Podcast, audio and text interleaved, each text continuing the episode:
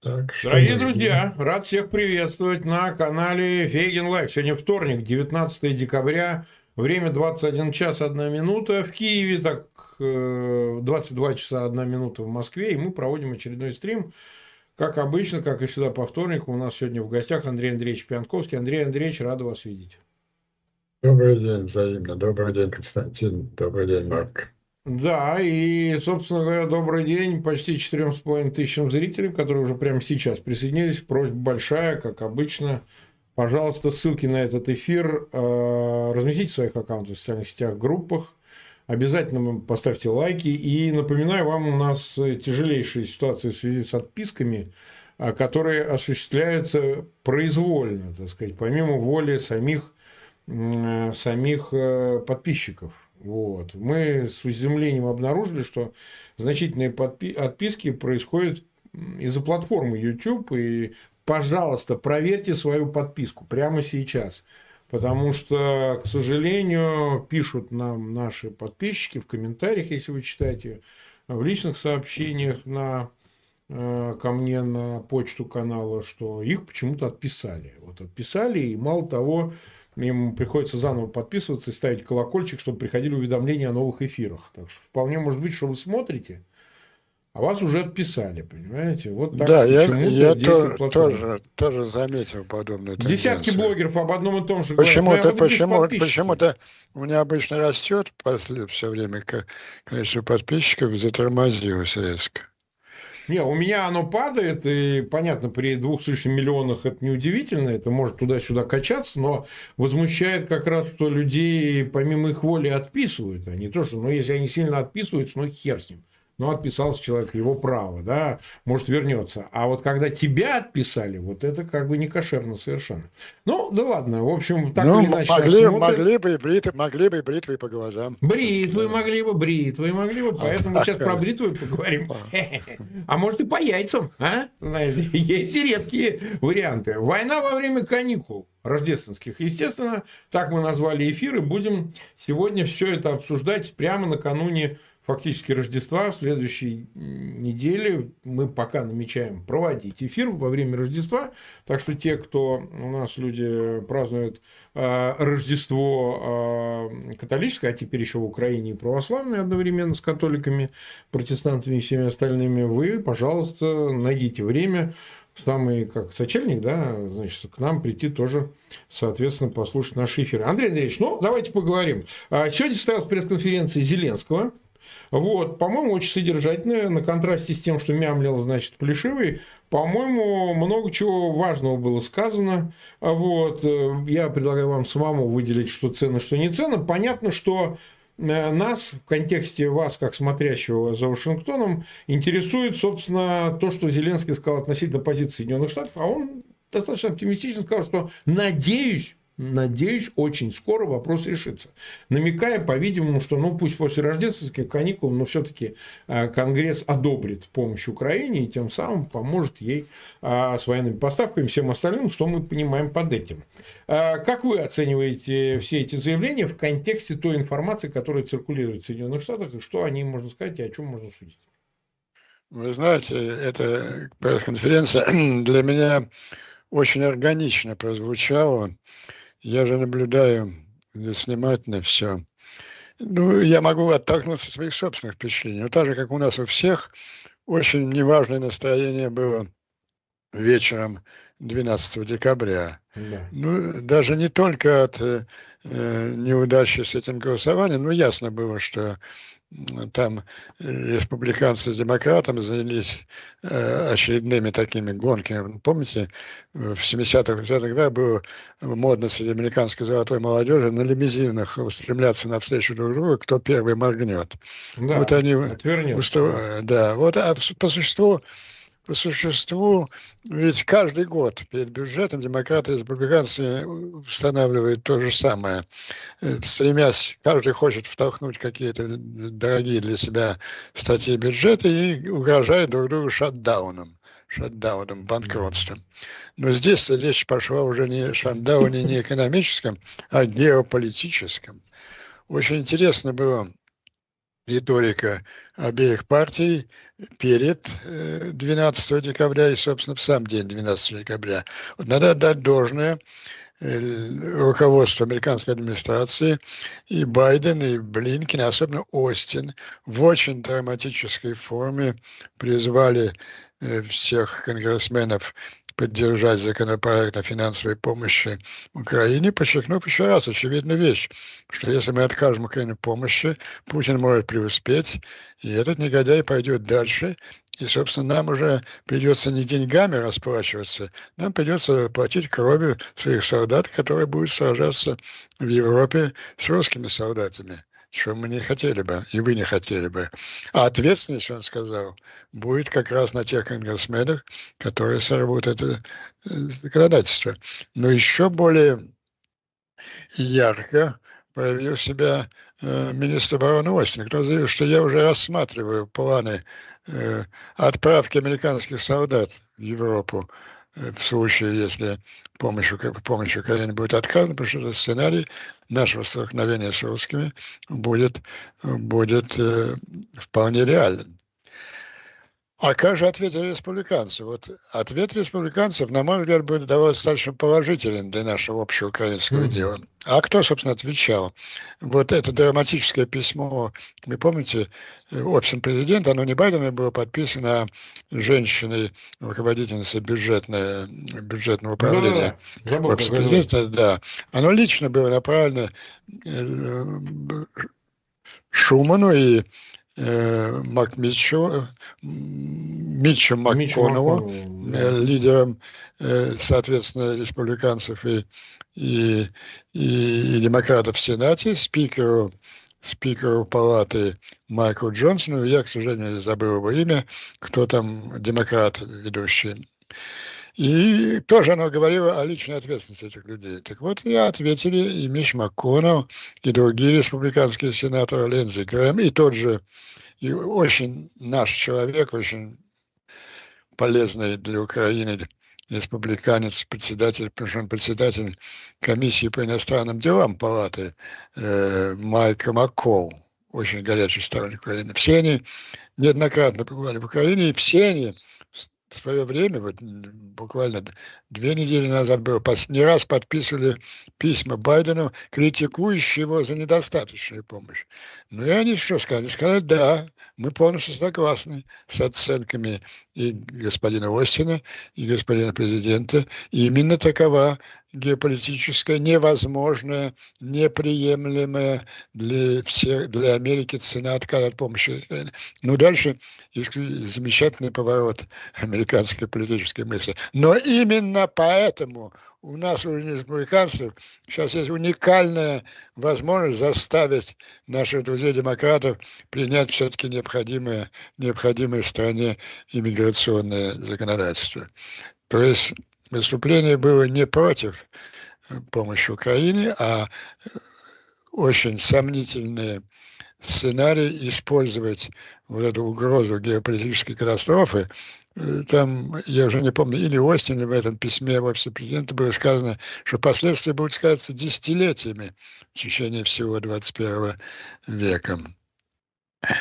Но вот что было самое неприятное эмоционально в день 12 декабря? Вот этой позиции республиканских лидеров воспользовалась еще группа, я их называю ёбнутых трампистов. Я, а. разделяю, я разделяю трампистов на как бы радио. Умеренно ёбнутых. Умеренно, ну, назовем просто. К ним, кстати, относится и спикер э, Майк э, Джонсон. Он довольно холодно встретился с Зеленским, но первое заявление он сделал тоже совершенно верное, что мы полностью на стороне Украины, мы понимаем угрозу, которая представляет э, возможная экспансия э, Путина в Европу.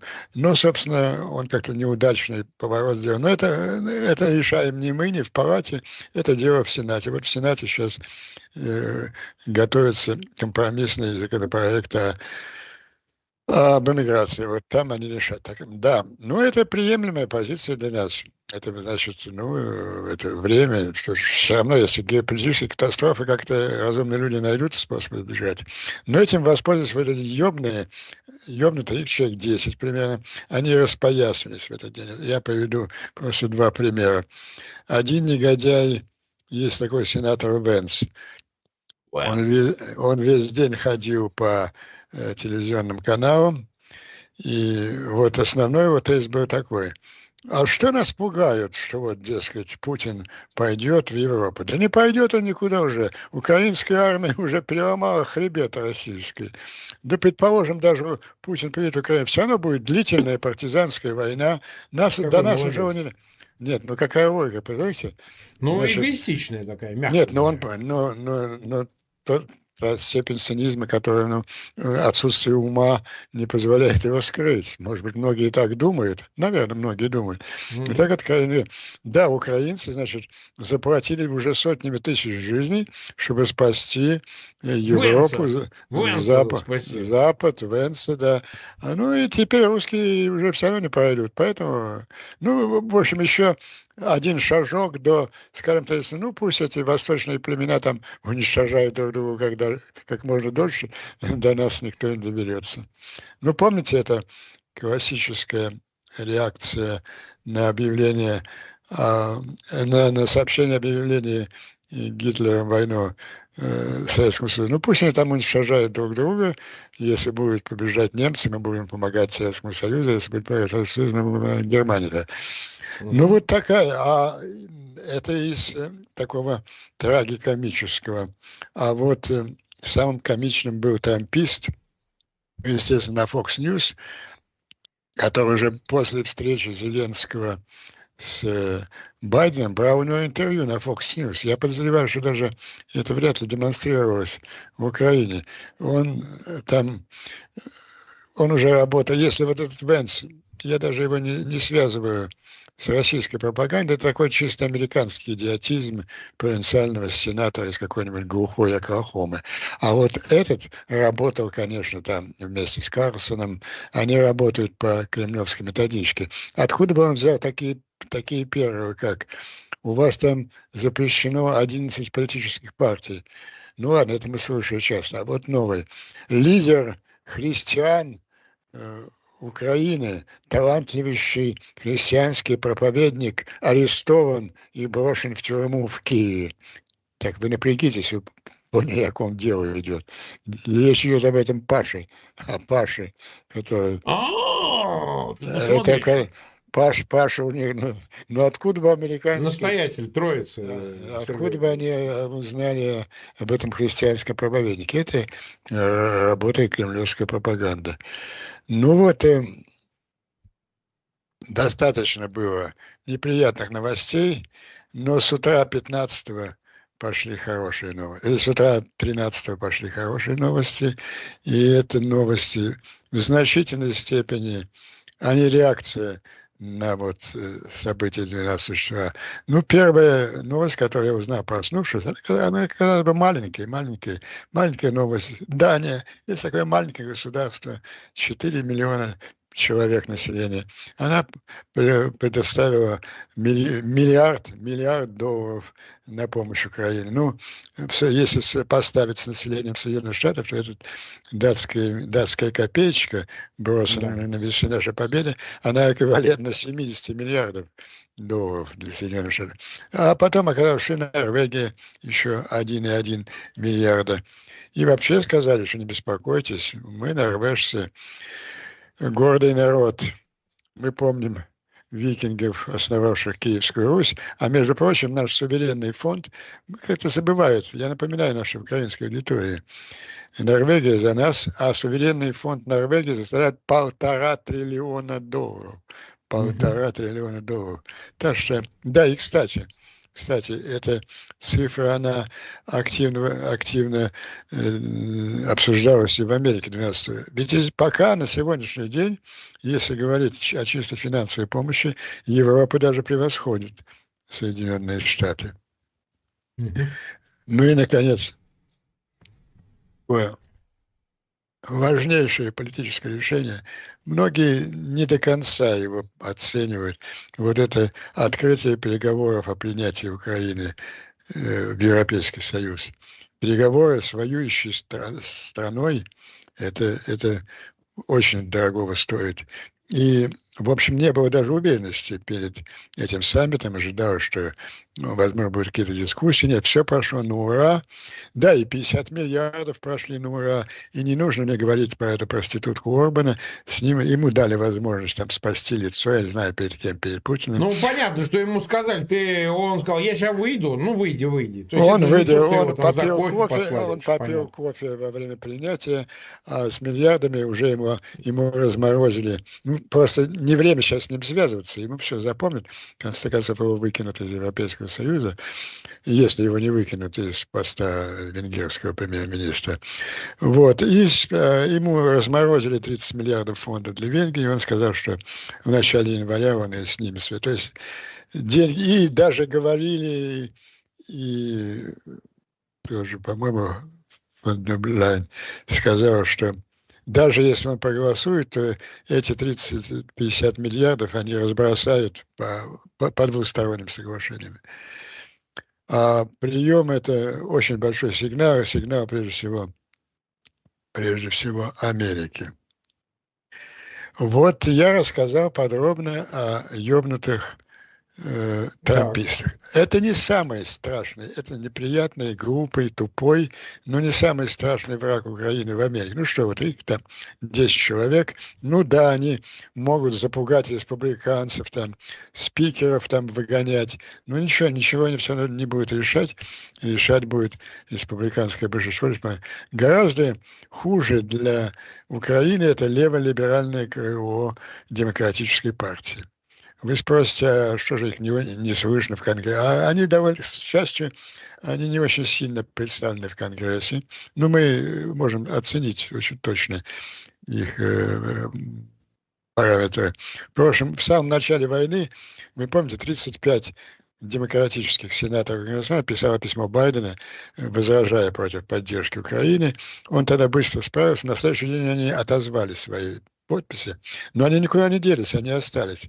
Но громадная сила этой группировки в том, что она полностью, полностью, я это уверяю вам, как смотрящий из Америки, на сто процентов эта леволиберальная сволочь контролирует всю американскую качественную прессу. Нью-Йорк Таймс, Вашингтон, Вашингтон Пост, Политико, Хью, ну, ну все практически, кроме из серьезной газеты это Wall Street Journal, которая всегда была консервативной республиканской. Так вот, э, вся эта, мы же видим, что это вся эта качественная пресса, ну, последних, последние полгода как минимум, э, разгоняет один и тот же нарратив. Один и тот же нарратив наступление захлебнулось. Да, мы сочувствуем украинцам, э, они жертвы но они же, вы же понимаете, они же никогда все равно не смогут победить русских. А какие жертвы терпит украинский народ, сколько человек погибло. Нет, надо э, призвать к разуму, надо оказать на них давление, э, призвать их к переговорам с Россией, остановить это кровопролитие даже ценой определенных э, территориальных уступок. Э, ну и вот последние месяца два синхронно работает либеральная пресса и кремлевская пропаганда. Ну, э, я, вы, наверное, редко заходите сейчас на Скобеева, у вас много дел в Киеве. Нет, не хожу. Я иногда слежу. Э, они часами зачитывают передовиц статьи из Нью-Йорк Таймс и Вашингтон Пост сегодня. Больше, больше им нечего делать. Причем вот эта деятельность, да, ну, это тоже имеет отношение к нам, потому что идет мировая война, как сказали, как справедливо подчеркнуло все руководство военно-политического Соединенных Штатов, и тираны мира объявляли войну свободным странам. Путин и Хамас. Это сравнение в каждом выступлении. Э, Байдена, Блинкина, э, Остина. Путин хочет уничтожить Россию – Э, Хамас и Иран хотят уничтожить Израиль. Так еще более яростно вот вся эта леволиберальная тусовка э, выступает э, против поддержки Ирана. Ну, просто CNN это превратилось в орган Хамаса. Ну, мало того, что все корреспонденты их в Газе, они, конечно, все были хамасовскими функционерами, но сейчас и ведущие основные выбор материалов, подача кадров, это все страдания народа Газа, остановите израильскую военщину. Вот это такова позиция леволиберальной прессы. А вот в Украине они действуют, знаете, меня одна деталь поразила, они действуют подлее, подлее даже, чем кремлевская пропаганда. Я имею в виду, в качестве примера приведу две знаменитых, и тоже бесконечно цитируют в Москве, две громадных статьи Нью-Йорк Таймс. Одна была летом в разгар боев под Бахмутом, а, а вторая такого же плана была позавчера, по-моему, она посвящена ситуации на том плацдарме на левом, на левом берегу Днепра. Рынки. Да. Значит, корреспонденты, надо отдать ему должное, они прямо на линии фронта, прямо в окопах, с ранеными солдатами, там трупы рядом. И основная подача, смотрите, какая идет человеческая бойня, чудовищная бойня. Э, цитирует, э, суют микрофоны раненым, там умирающим, в общем, создают картину э, ап апокалипсис, апокалипсиса. И, ну, можно было бы за это мужество и откровенность дать даже Пулицкую премию, если бы если бы эта передача каждый раз сказала, смотрите, суки, сволочи западные, сытый декадентский мир нас. Э, Венс, смотри, Венс! Трусливый. Вот украинцы умирают, последние, умирают тысячами, сражаясь за нас. А вы, суки, не даете помощь, не даете финансовую помощь, не даете современным виды оружия. Месяцами идет торговля вокруг атомсов, вокруг... Нет, кончается. Нет, нет, нет, это, без, это, это корпоратив нужно немедленно прекращать. Немедленно прекращать. Это, это, это авантюра, это Э, безответственность украинских властей, немедленно переговоры и немедленно прекращать. Причем это все сознательно делается. Это, почему они так делают? Эти люди, почему они против Израиля, почему они против Украины, это они ненавидят Запад. Вот основная черта этой левой идеологии, так называемая вокс, вокс-культура, они это называют, это вина Запада. Вина Запада перед угнетенными, порабощенными, еще хер знает какими, все эти Греты Тунберги. Погодите, а, а укра... украинцы-то как здесь? Каким боком? Ну, я понимаю, палестинцы, а украинцы-то кому? Кто это, хоро... это, это, хороший, это хороший вопрос. Поэтому их ненависть к Израилю, она более эмоциональна. А, а украинцы почему? Они не хотят победы Запада потому что победа Украины будет победа Запада. Украинцев они ненавидят как бы косвенно, как, как людей, чья победа будет победа. Для них главное, чтобы Запад проигрывал. Запад проигрывал. Ну да, Ой. подытожим, назовем их, э, этих раз назвали ебанутыми, этих пидорасами назовем. Пидорасы. Да, ну и э, Что вы предлагаете? Левых пидорасов? Смыслу. А, ну да. Да, левых пидорасты, пидорасты. Пидорасты, да. Пидорасты. Так, так вот, я уже коснусь штрихом эту тему, которую я развиваю месяц, она становится все более очевидной. Ведь э, Байден не может справить две задачи, которые он поставил. Руководителя коалиции свободных народов, главнокомандующего американских вооруженных сил, сражающим против сил абсолютного зла, эта миссия абсолютно несовместима с миссией, с задачей выиграть выбор, выбор кандидата демократической партии, выиграющего выборы в Соединенных Штатах президентских. Потому что каждый его шаг в поддержку Израиля, каждый его шаг в поддержку Украины, каждый его шаг, который, надеюсь, сделает компромиссы по границе на встречу с республиканцем, встречается бешеным воем вот все этой леволиберальной группировки, не только воем, показывают все опросы общественного мнения, что Байден категорически э, катастрофически теряет поддержку. Он теряет поддержку как раз тех концентрированных, консолидированных групп, которые позволили ему выиграть выборы 2020 года. Это, во-первых, вот представители этой леволиберального крыла, естественно, они за него были, а не за Трампа. Это афроамериканцы, они тоже, они все поддерживали Байдена вообще всю его карьеру. Он был последний сторонник борьбы за гражданские права чернокожего населения. А сейчас они, э, они полностью стали в этом конфликте про-палестинским, что можно понять, там очень многие исповедуют ислам, ну и вообще им легче внушается вот эта идея сочувствия к угнетенным и порабощенным. Молодежь, молодежь, которая, молодежь в американской э, такой предвыборной социологии называется кластер от 18 до 25 лет.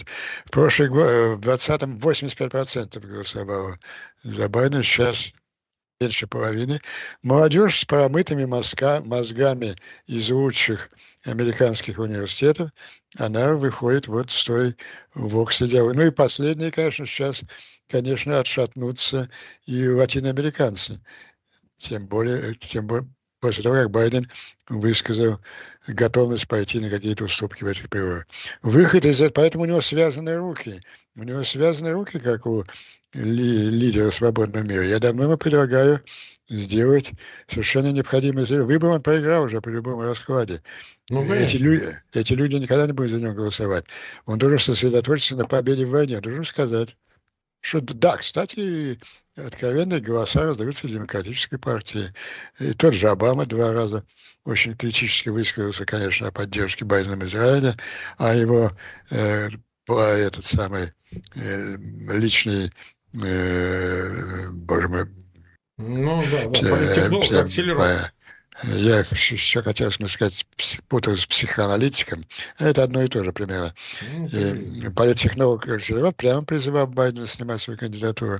И он должен сказать, да, вот я слышу, раздаются голоса Демократической партии. Я сам решил, и по другим причинам. Я считаю, мне осталось э, сколько же, 13 месяцев, раньше я говорю 14, уже 13 месяцев моих полномочий, я использую это время для того, чтобы выиграть войну, Четвертую мировую войну, у, у тирании, у Ирана, который хочет уничтожить Израиль, у России, который хочет Украине.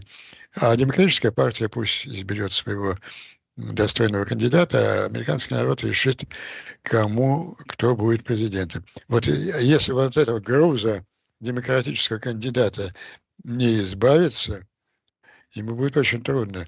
Ну, по Украине вроде почти не в чем его упрекнуть. Он и сформулировал, мы же видели, очень жесткие требования, почему надо принимать этот законопроект, и готов пойти даже на уступки э, вопросами. Но по, по Израилю он явно отступает. Он все время, вот тоже, вот давайте сравним сравним два высказывания Остина и Блинкина, которые те сделали, э, по-моему, 10 или, ну, первый день, первый раз, когда они приехали сразу после тех трагических событий. Блинкин сказал вообще замечательную, прочувственную фразу. Мы знаем, сколько врагов у вас здесь на Ближнем Востоке, и мы знаем, что вы готовы с ними справиться сами. Но пока существует Америка, вам не придется это делать. Мы все время будем с вами. А тут же Остин добавил, э, мы, Соединенные Штаты, самая сильная, он даже сказал, в мировой истории страна в военном отношении. И мы лидер свободного мира, и у нас хватит ресурсов, политической воли, вооружения, финансов защитить двух, двух наших союзников, Украину в Европе и Израиль на Ближнем Востоке. Ну, замечательные слова. Замечательные слова, которые были подкреплены делами. На следующий день на Ближний Восток было направлено два авианосных соединения, а в, палату, в Конгресс был еще закон о 65 миллиардах помощи Украине. Но вот как-то эти слова начинают размываться. Вы не представляете, какая атака идет э, на, на Израиль. Абсолютно. Ну, про Украину я уже сказал, но она как бы, как бы вот воздействие на в основном на украинское общественное мнение, а здесь прямая атака на Байдена, чудовищное преступление Израиля, вы все это поддерживаете и так далее. И он начинает каждый день их уговаривать. А вы знаете, ну, короче, если переводить на военные термины, он им говорит вот что. В атаке, в своих, я не против операции в Газе, да, Израиль имеет право, имеет право на защиту после того, что случилось, он имеет право уничтожить Хамас, но это надо делать точечно, не используйте артиллерию и авиацию. Это что значит не использовать артиллерию и авиацию, когда хребет да, Хамаса... Это значит увеличивать жертвы израильских солдат на порядок, на порядок. Ну да. Вот. Так. Вот, вот такая картина. Поэтому один выход для Байдена это то, что я ему давно предлагаю. Но вот, э, учитывая ту реакцию Европы, я могу так, я еще последние два дня даю такую же оценку в стримах, как сегодня дал Зеленский. Я уверен просто на 100%, что то до, до 18 Э, января, а это срок, когда истекает соглашение о временном бюджете, и они, Конгресс должен разобраться вообще со всем финансированием на 24 год, включая финансирование Украины, получит Украина необходимое финансирование. Так, нас почти 30 тысяч смотрят э, в прямом эфире. Э, 31 минуту мы в этом эфире находимся. Больше 10 тысяч поставили свои лайки. Напоминаю вам, пожалуйста, ссылки размещайте в своих аккаунтах в социальных сетях, группах. Э, подписывайтесь на канал Андрея Андреевича Пьянковского. Описание к этому видео по имени Андрей Пьянковский. Вы можете пройти подписаться там. Обязательно проверьте подписку на канал Фейгин Live. Вот я уже смотрю, в ленте пишут, что кто-то неожиданно обнаружил, что его отписали. Люда Зеленская пишет, меня тоже отписали. Ну, тут масса таких сообщений. Понятно, что они одиночные. Те, кто будут смотреть уже по итогу, по окончании эфира, в своих комментариях тоже часто пишут. Вот Фейгин напомнил, я посмотрел, действительно, кто бы мог вообще подумать, я вот жил-жил себе, значит, с подпиской, а оказывается, меня отписали. Поэтому, пожалуйста, все, кто будет смотреть, там у нас каждый эфир смотрит по 350, там, иной раз 400 тысяч, а, все-таки это приличное количество людей, это почти, там, не знаю, а, шестая часть от всех подписчиков, найдите возможным перепроверить. И тем, кого знаете, вдруг сообщите о том, чтобы они перепроверили свою подписку на канал Фейгин Live. Потому что в данном случае это уже, извините, против вашей воли происходит. Это не позиция. А как, это как вообще технология. можно влезть? Как можно влезть? А нет, это алгоритм делает. Это алгоритм делает. Он просто берет отписывает. Вы знаете, что в мае в Конгрессе были слушания, куда вызывали представителей да, Google. Да, я помню. И да. где там говорили, что они сами отписывают. Они признались, да, мы отписываем. Ну, так работает машина. То есть мы иногда такое делаем. То есть э, в данном случае это технология, это не, не такая, что ли, произвольная вещь, а они просто включают кнопки. Не знаю, зачем они это делают, не хочу даже вникать. Но бороться с этим можно только одним единственным способом. Вы проверяете, подписаны вы или нет. Конечно, если вы не хотите продолжать подписку, дело ваше, это в вашем праве. Но, но те, кто хотят быть подписаны и не подписаны, согласитесь, справедливо ли это? Так ну, что значит, проверьте, пожалуйста. Э, это руководство YouTube, оно тоже действует по руслу этого леволиберального а. А кто? А кто? Ну, вообще, а вообще, да. А может и так. Все, все они там сочувствующие. Понимаете, тут э, тема острая, война же. Война и мир, что может быть хуже этого, понимаете? Э, ну хорошо, а мы двинемся дальше. Но э, с Америкой вроде как разобрались, теперь поговорим о Москве. Вот на 14 декабря, значит, товарищ выступал, значит, этот Плешивый э, на прямой линии и, значит, тоже сквертил, как я люблю говорить, сквертил. Значит, о чем? О том, что э, он сказал, что, говорит, цели операции таковы, что они будут исполняться, пока все не будут достигнуты. То есть э, СВО будет продолжаться бесконечно. Ну, то есть никакого ни конца, ни края не будет. Он собирается воевать бесконечно, тратя жизни значит, своих подданных на фронте. Ему это вообще до фонаря абсолютно. Соответственно, дальше он заявил о том, что э, сказать, э, э, опять это Одесса русский город, он говорит. Одесса, говорит, русский город. Вы что, говорит, не знаете русский город Одесса? Ну и весь такой же набор там турецкому журналисту говорит, вы что, не знаете, это результат крымских э, и русских войн, значит, соответственно предыдущего... И, и немножечко, назад. немножечко еврейский. Его в последнее время что-то на да. еврейскую тему в таком в анекдотическом Ну вот и евреи, евреи, евреи, да, евреи, нет, ну он и раньше евреи упоминал и с Зеленским, что он еврей, вот то да все, значит, и как так, и как, и чего. А потом вот эта, значит, ситуация в Южном Израиле, война, Хамас, и как он переживает за детей Хамаса, ну, за детей в Сирии, которых он передавил, он не переживает за суннитов, а тут он вроде запереживался весь. Кулаки вот. сжимаются, кулаки сжимаются. у него, у него сжимаются, вот это вот все у него есть, у него еще что-то сжимается там. А, значит, э, вот по стилистике, что можно сказать о нем? Он выглядел самоуверенно, несмотря на это блеклое, никчемное пресс-конференцию, но выглядел он самоуверенно, и многие это отмечают. Вот наряду с ничтожностью э, месседжей всех этих сигналов, которые он пропускал, значит, э, в связи там, с предстоящими так называемыми выборами и так далее, но держится уверенно. То есть, такое ощущение, что о чем-то ему пообещали, о чем-то договорились, и он вот сквертит с учетом того, что у него вот оргазмирует, что все хорошо. А как бы вы это оценили, Андрей Андреевич, в контексте у него, у него, как у примитивной фигуры, у него два психоэмоциональных состояния. Одно из них я назвал, если помните, сморчок под пледиком. Помню, это, по поводу 9 это, мая, да. 9 мая 22 года, после поражения да. под Киевом, Сугом. Это, помните, он рядом старики военнослужащие стояли там по стойке смирно, он сидел, укрывшись э, пледиком, жалкий был, жалкий, жалкий Жалкий, жалкий, да. А второе состояние такой глумливый гопник, глумливый торжествующий гопник, когда ему кажется, он же все время мечется. Ну, называется это более точно маниакально-депрессивный прогноз, э, синдром. МДП, МДП. Синдром, да.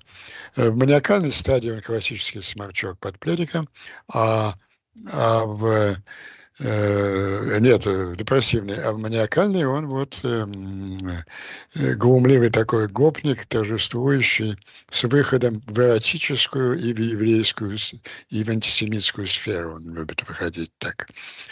Ну вот он был во второй стадии, одной из самых ярких вопросов. Почему? Ну потому что у него же запозданием, он жил, я тоже был, а я был вечером 12 для себя в депрессивной стадии. Но 14 я уже был маниакальный, 14 я уже знал, что произошло 13 э, что произошло в Европе за два, за два дня полностью сменился контекст настроения. Реакция на эту серьезную, казалось бы, неудачу, она уже проявилась, но ему это не доложили, сам это не понимает. Он, он находился в психологическом состоянии вечера 12 числа, когда mm-hmm. денег не дали, а Зеленскому сказали, ты там, сука, религиозных проповедников в тюрьмы бросаешь, хер тебе какие-либо деньги. Ну, по путински же шпарган. Он был полностью в этом состоянии. И, кстати, он сработал тоже он очень сработал на нас. Европа, уже я сказал, серьезно восприняла предупреждение Остина, что придется, придется воевать с русскими, а Путин поработал на Остина. Он там уже не помню, не помню, что он конкретно, но, в общем-то, основной драйв всех его заявлений, что будем там с Финляндией разбираться, еще да, с чем-то да. и так далее. Да, кстати, в эти же дни последовали сообщения интересные и, собственно, в сфере чисто безопасности. Э, э, во-первых, член НАТО Финляндии договорился с Соединенными Штатами об американских базах в Финляндии. И еще формально не член НАТО Швеция договорилась о том же, а в Литву посланы э, западно-немецкие части. И, кстати, и обсуждаются вопросы во Франции. А то есть Европа очень серьезно восприняла предупреждение Остина. В общем, вся эта, вся эта намечавшаяся зрада, она кончилась ужесточением позиции, которая теперь уже необратима. Позиция ни в коем случае не допустить путинской победы, более того, дать все необходимое для решения вопроса безопасности Украины, а следовательно всего мира навсегда – это, понимаете, сейчас уже вопрос не о деньгах. Ну, во-первых, реакция его показала, что деньги-то в любом случае будут у, у Украины. Вопрос о том, вот эти 60 миллиардов американских долларов, каким именно оружием они будут наполнены и как скоро.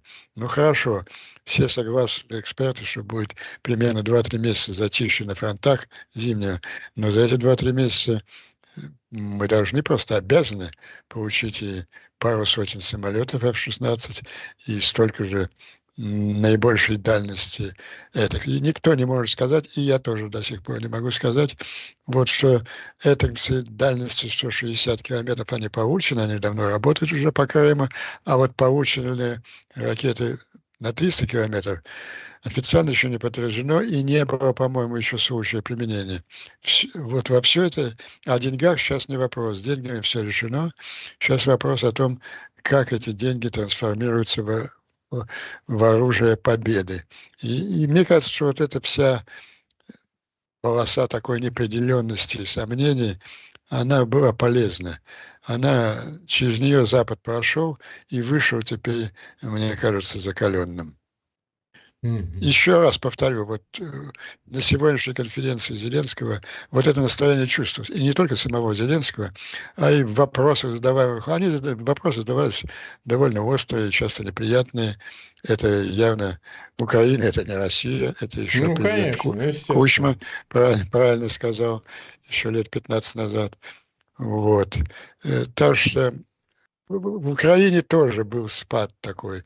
По всем же соцсетям вот эта кремлевская, кремлевская и вашингтонская э, леволиберально-фашистская путинская пропаганда, она работала очень синхронно. Ну а что вы хотите?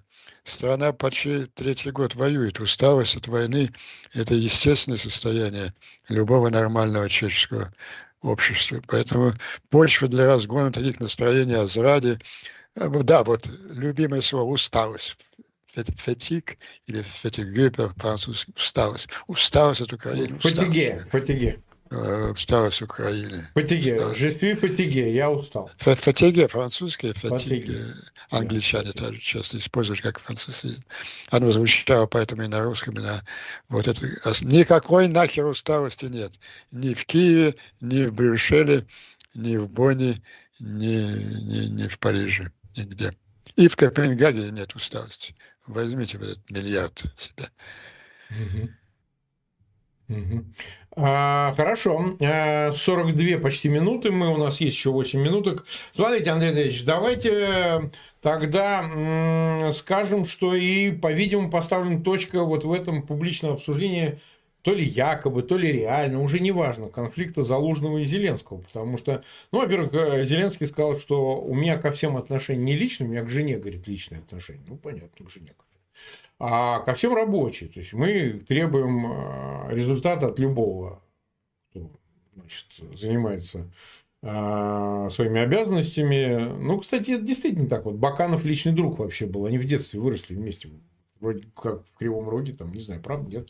Возглавил СБУ, так он его, так сказать, без зазрения совести взял, снял. Баканова, так сказать, во время войны. Так что э, с этой точки зрения там действительно можно исключить личные отношения, но провоцирование этого конфликта это э, на руку было Москве. И вот он сегодня сказал, нет, он, э, так сказать, отвечает за войну, он, там, у нас рабочие отношения. Сам Залужный дал короткое интервью, сказал, что вообще-то говоря, никакого тупика нет, мы работаем, готовимся.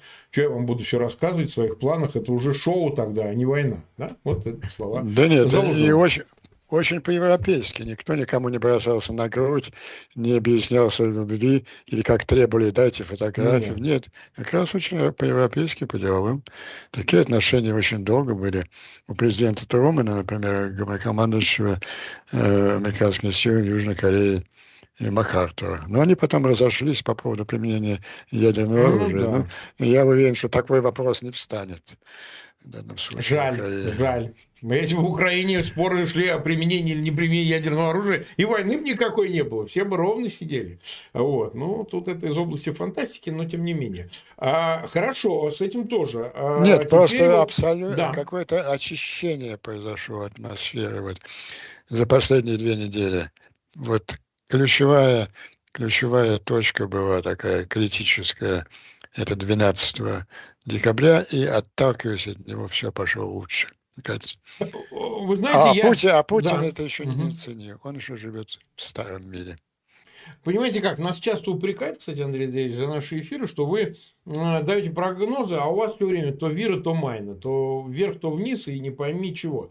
Но я просто от себя так, э, скажу а зрителям, такая что... жизнь американская. А такая жизнь, да, вы должны понимать, что когда речь идет о самых главных вопросах войны, мира, денег, глобальной политики, геополитических проблем и так далее, никогда ничего не бывает навсегда. Вот это важно понять. Ни счастья вечного, ни вечной беды. Эти состояния взаимообратимые, понимаете? Как говорила Раневская, успех – это отложенный провал. Так и тут, понимаете? То, что происходит сейчас, в эту минуту не останется навечно. Завтра все поменяется. И наша задача, почему мы-то здесь? Для того, чтобы э, те вещи, которые не очевидны человеку, который вот не сидит, как Андрей Андреевич там за телевизором смотрит пропагандистов, а потом перекидывается на американскую прессу, а тут же одновременно смотрит телевизор с CNN и так далее, с новостями. А вот такой неискушенный человек, ему кажется, и надо складываться иллюзию, что он понимает во всем очень хорошо, упуская важнейшие ключевые детали. И удивляет это когда ход событий совершенно неожиданным образом поворачивается в ту или иную сторону. И я часто вижу, как нас смотрят пессимисты, которые говорят, ну вот, вы говорите, что все будет хорошо, а тут вот не выделили помощь до рождественских каникул, понимаете? А потом, когда ее выделят э, после рождественских каникул, люди скажут, ну ладно, это уже как бы выделили, а теперь вот следующие проблемы. А ее не так потратили, а то не то сделали. Ровно в этой логике находится, собственно говоря, рассуждение о том, э, что одни были такие псевдоэксперты, были такие, которые говорят, что и война не начнется, а другие говорят, что и Киев три дня не простоит. А вы периодически отматываете пленочку, посмотрите, кто что говорил. В этом смысле не надо э, пытаться за нас следить за повесткой. Мы для вас это делаем. Э, не за нас, а сами следите за ней. А мы для вас ее расшифровываем. Иногда удачно, иногда не вполне. Может, попадаем не туда, в чем-то повторяемся, но в любом случае это и есть, собственно, аналитика, это и есть э, способность экспертной оценки, наблюдения, которые вам в очищенном виде от шелухи и ненужных деталей, так сказать, мы предоставляем в химически чистом виде. Пожалуйста, потребляйте этот продукт. Ну, кому нравится, кому нет, это второй вопрос. Но это не значит, что работа с ним не проделана, что мы не переработали для вас, не абсорбировали эту информацию и не выдали вам чистый дистиллят. Понимаете? Я думаю, что этим мы здесь и занимаемся, и, собственно, благодаря Андрею Андреевичу мы а, позволяем себе более глубоко и более существенно а, пристально изучать а, американскую политику такой, какая она есть. Для нас это очень важно. Андрей Андреевич, ну что, а, мы почти 50 минут в эфире. Спасибо вам за сегодня. Ну, мы не прощаемся сильно, потому что у нас на следующей неделе, несмотря на Рождество, мы встретимся обязательно, поговорим. Вот, э, наверняка ближе к Новому году, как это обычно бывает, никуда мы от этого не денемся. Поговорим о прогнозах на год грядущий. Дело это абсолютно неблагодарное. Я вот, например, не попал в своих прогнозов по 23 году, считал, что активные боевые действия закончатся и, что называется, промазал, потому что я не ожидал, что за обещаниями закончить эту войну на поле боя, как нам обещали в конце 22-го, после успешных Харьковской операции, а, правого берега и Херсона, вдруг а, американцы, равно как и их союзники-европейцы, смягчат позицию, испугаются значит, возможности исчезновения Путина и хаоса в России, и вдруг дадут по тормозам. Ну, никто не ожидал ну, этого. Ну, еще, что вы хотите, если примерно до сентября, как минимум, важнейшую роль в администрации войны играли два предателя. Салливан и Бернс, два предателя. И два скандала, связанные с их разоблачением, я подробно говорил об этом в августе, очень серьезно изменили ситуацию внутри администрации. Кстати, вот, ну, может быть, мы подробно поговорим об этой в завершающей программе я mm-hmm. упомяну о двух, в какой сложнейшей атмосфере проходит эта борьба за Украину внутри Соединенных Штатов. Я две группы врагов, ёбнутые трамписты да. и, и, и, и либеральная сволочь. Ну, я так. Ну, ну я не, Как, э, да. А есть еще одна, она длина центра, а так называемый реал-политик внутри самой администрации, mm, вот да. эти Бер, Бернс и и, и Селиван, они были самыми опасными до, до сентября. И тем не менее, тем не менее, надо отдать должное инстинкту американского народа. Смотря на это бешенство всей их левой прессы в отношении Израиля, прежде всего, 70 70% американского общества отвечает на вопрос, поддерживать до конца Израиль, ни в коем случае не требовать его э, заключать перемирие. Ну, естественно, перемирие как для Израиля, так и для и Украины это признание поражения. Для ну, Израиля перемирие это значит оставить у власти в квазигосударстве тех людей, которые сделали с евреями то, что они сделали 7 октября. На Ближнем Востоке это значит, каждый может делать это с евреями. Ну и то же самое в Украине. Кстати, абсолютно, совершенно резко, абсолютно отмежевался э, Зеленский от всех э, рекомендаций по поводу переговоров и так далее. И угу. вот это настроение чувствовалось, я еще раз скажу, не только, не только в ответах э, Зеленского, но и в настрое всей аудитории. Причем, ну, я думаю, как минимум половина этой аудитории достаточно скептически относилась к своему Зеленскому. Ну, мы понимаем там все внутриполитические расклады. Мне кажется, что вот основное событие вот этих декабрьских колебаний, вот этих up and downs, то, что не удалось э, кремлевской пропаганде либеральной сволочи решить главную задачу – поколебать единство внутри Украины. А ведь э, кто проигрывает такие длинно текущие войны, проигрываются не на поле боя, они проигрываются внутри страны. Россия проиграла Первую мировую войну в 17 внутри самой России, и Германия проиграла ее в 18 внутри ну, Германии. Вот. В этом, между прочим, очень правильное было сравнение э, Заужного, такая уже приближ... Э, война, которая была длительный характер, она становится уже испытанием воли государств и народов. Так вот, э, Украина вышла достойно через это очень тяжелое испытание. Да.